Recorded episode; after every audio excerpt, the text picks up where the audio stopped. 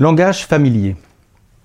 Personne ne connaît qui est le Fils sinon le Père, et personne ne connaît qui est le Père sinon le Fils.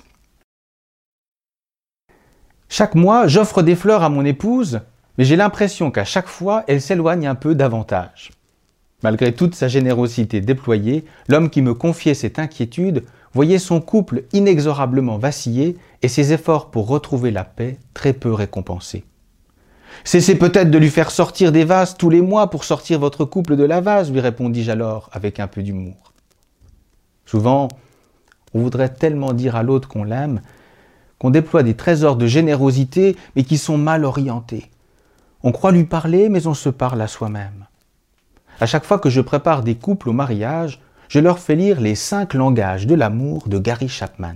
Service rendu, paroles valorisantes, moments de qualité, cadeaux, toucher physique, Tels sont les langages que tous et toutes nous utilisons pour dire à l'autre que nous l'aimons. Si cette typologie peut être utile pour nous connaître nous-mêmes et découvrir quel est ou quels sont nos langages d'amour privilégiés, cette petite liste est surtout utile pour découvrir quel est le langage le plus familier de celui ou celle que nous voulons aimer. Si nous nous évertuons à continuer à lui offrir des fleurs alors qu'elle n'attend qu'être saisie dans des bras aimants, nous risquons le dialogue de sourds.